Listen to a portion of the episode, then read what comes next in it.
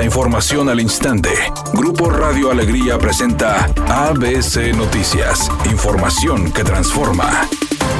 El Congreso Estatal avaló el proyecto financiero donde no se contempla ningún esquema de crédito para construir el acueducto El Cuchillo 2 con un costo total de 10 mil millones de pesos. Así lo informó el diputado Javier Caballero, representante del Poder Legislativo ante la Paraestatal Agua y Drenaje, quien precisó que el 55% del total del proyecto será pagado por el Estado y el 45% lo aportará la Federación. Por otra parte, dijo que el 55% del valor total del proyecto, que son aproximadamente 5.500 millones de pesos, hoy fue votado a favor en el Congreso local.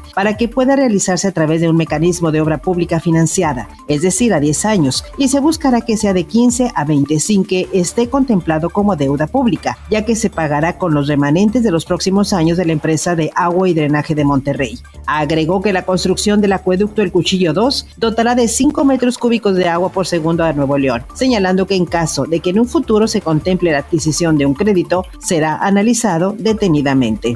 El alcalde de Santa Catarina, Jesús Nava, anunció el lanzamiento del programa Corrimos Aviadores para contratar policías, explicando que se llevará a cabo con los recursos financieros rescatados con el despido de 150 personas que fueron considerados aviadores. Agregó que las vacantes ofertadas como elemento de la Secretaría de Seguridad Pública y Vialidad son Policía de Proximidad, Mujer Segura, Unidad Canina, Grupos Especiales y Policía de Investigación, indicando que el objetivo es tener y contar con presencia policial en espacios públicos, escuelas, comercios, bancos, plazas y colonias, además de la adquisición de patrullas y cámaras de vigilancia para reforzar la seguridad en el municipio de Santa Catarina.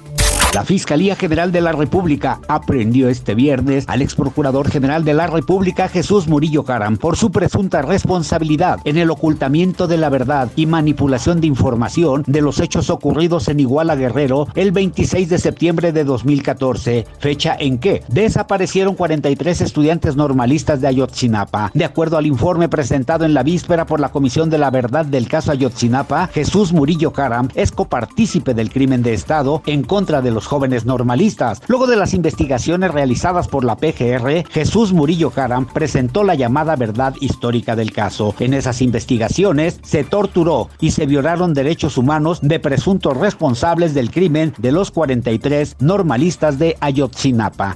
Editorial ABC con Eduardo Garza. En Nuevo León ya son 10 casos de viruela del mono. Así empezó el COVID poco a poco y decíamos no va a llegar a mucho, no va a pasar nada. Y ya llevamos 5 olas de esta enfermedad, miles de enfermos y miles de muertos. No tomemos a la ligera esta enfermedad de viruela del mono.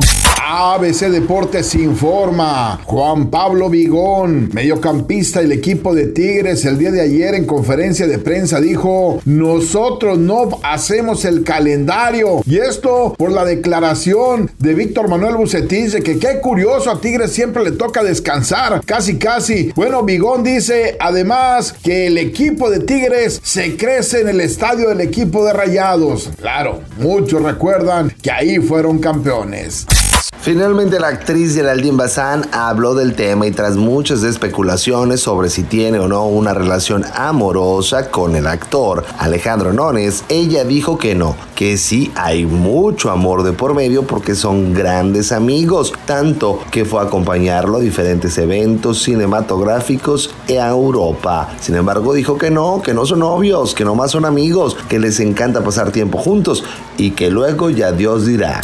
Es una tarde con presencia de nubosidad y ambiente de bochorno. Se espera una temperatura mínima de 26 grados. Para mañana sábado se pronostica un día con presencia de nubosidad. Una temperatura máxima de 36 grados, una mínima de 22. La actual en el centro de Monterrey, 34 grados. ABC Noticias. Información que transforma.